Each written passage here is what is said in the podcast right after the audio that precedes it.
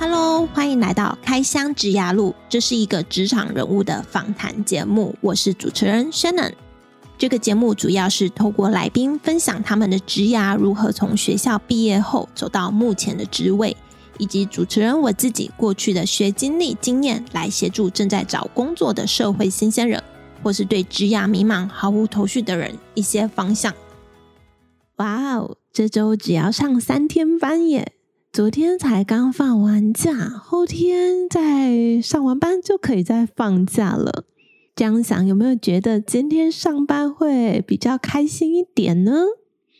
今天啊，刚好遇到是我们双十连假的结束，所以呀，打算这一集呢，我们来一点比较轻松的话题，我们来聊聊收假症候群好了，或是叫廉价症候群。那你有收假症候群吗？我想啊，先分享我自己的经验哦。说到我过去在科技业的时候啊，有蛮严重的收假症候群。为什么呢？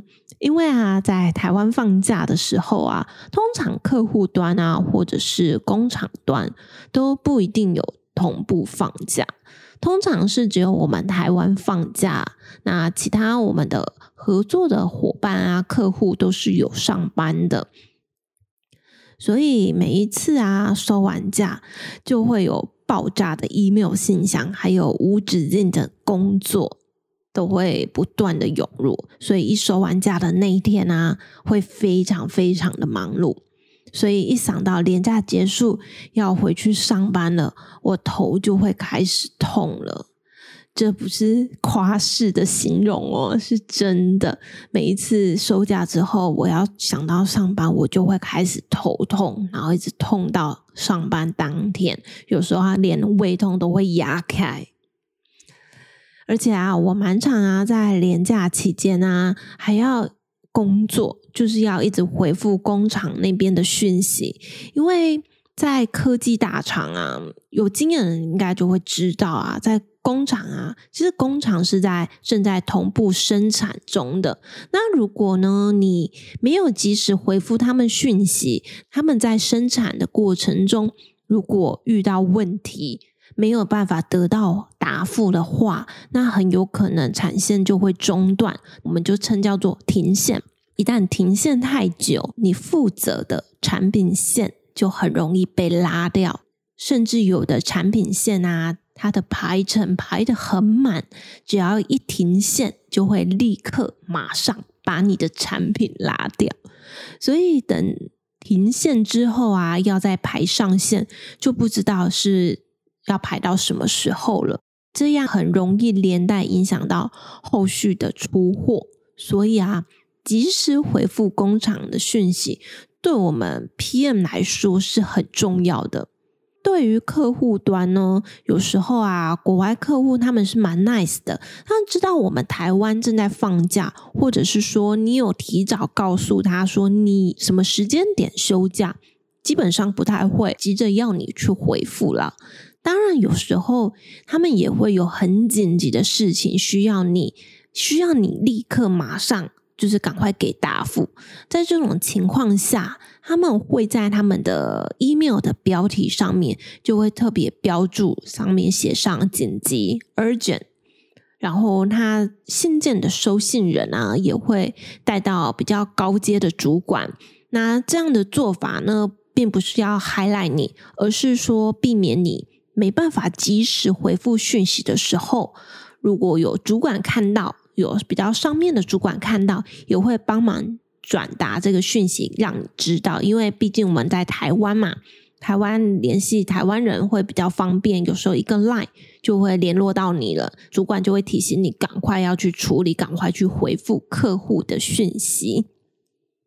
所以基于以上的这些种种原因啊，就是放假对我来讲真的是一则喜一则忧的事啊。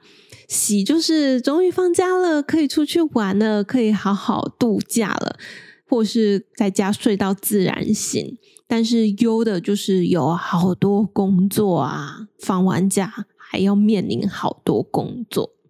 不知道大家有没有类似的经验呢？或者是你有其他嗯连假收假完的工作爆量的经验呢？欢迎到我的 IG 或 Facebook 留言私讯跟我分享你的状况哦。在这边，我也有整理了几个我以前会使用的，就是要摆脱收假症候群的方法。那我就分享三个好了，给大家参考参考。第一个就是提早收心。你可以在收假的前一天或者是半天开始培养你上班的情绪。其实也不用早太多。假设说你是一个你本来就是习惯呃晚上十点睡觉的人的话，那就可以提早个半天，中午吃饱饭之后就可以开始呃收收心啊，可以看一些比较可以让自己安静下来事情，像是看看书啊，整理隔天上班的待办事项。毕竟已经过了放了那么多天假，可能。要去回想一下，诶，在放假前你是处理哪一些事情，就是让自己可以隔天上班的时候比较快进入状况。那晚上呢，也会建议呢早一点躺平，因为有时候可能会失眠啊，可能连假的时候睡太多了，会造成你的睡眠的品质没那么好，所以早一点去躺平，也可以调整你的睡眠时间。第二个呢，就是在工作当天提早出门，因为提早出门呢，一来可以避开人潮车潮。如果你是开车上班的人呢，会比较没有那么塞。已经收假了，不要让塞车再来影响你的心情。提早出门呢，你也可以呃，就是去吃顿比较丰盛的早餐，就是有别以往。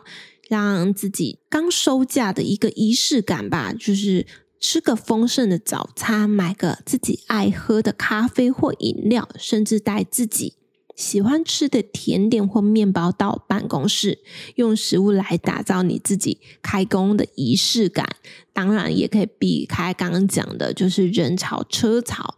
提早进入办公室呢，也可以让你诶比较。心情比较能接近这个工作的这个场合，让你自己比较容易、比较快平静下来。那相对的，比较不会说，诶，上班时间一到了，你就开始手忙脚乱。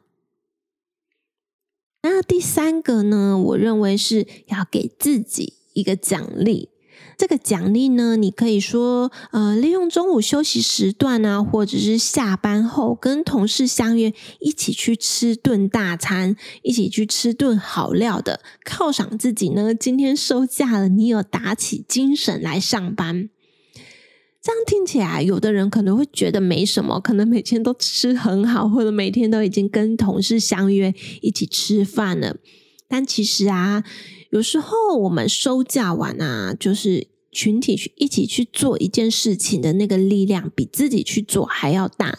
你们相约下班啊，一起去放松，去按摩啊，看场电影啊，甚至去 KTV 唱歌、打保龄球之类的，都可以让你收假，就是工作完的这天的心情比较不会呈现郁闷。很烦闷的那种状态，反而你在上班的时候还会很期待今天赶快下班，要跟同事出去玩的那一种心情。那相对的，你就比较不会觉得，呃，你有收假症候群的那种忧郁感哦。所以我认为给自己奖励这一点，在过去对我来讲非常的有用。当然也很现实的，有时候啊，我们收假这天的。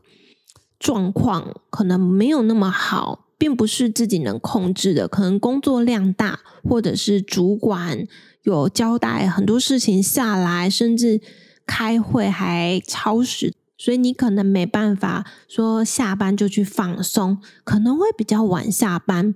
那也没关系，你可以改成说下班后去逛逛街，逛个夜市，那买个自己喜欢吃的一个炸鸡啊，就是。犒赏自己，让自己放肆的回家追剧。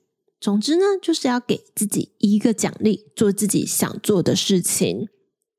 当然，你也可以一回一回家就洗个澡就睡觉了，再准备隔天上班。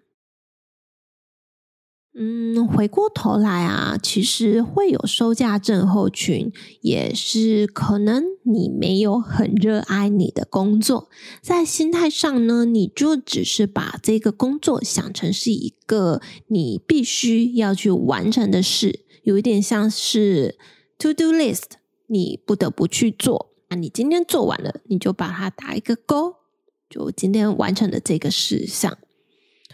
如果呢，你可以找到一个自己喜欢，而且每天早上醒来就会很期待去做的工作，也许就不会有这么严重的收假症候群了。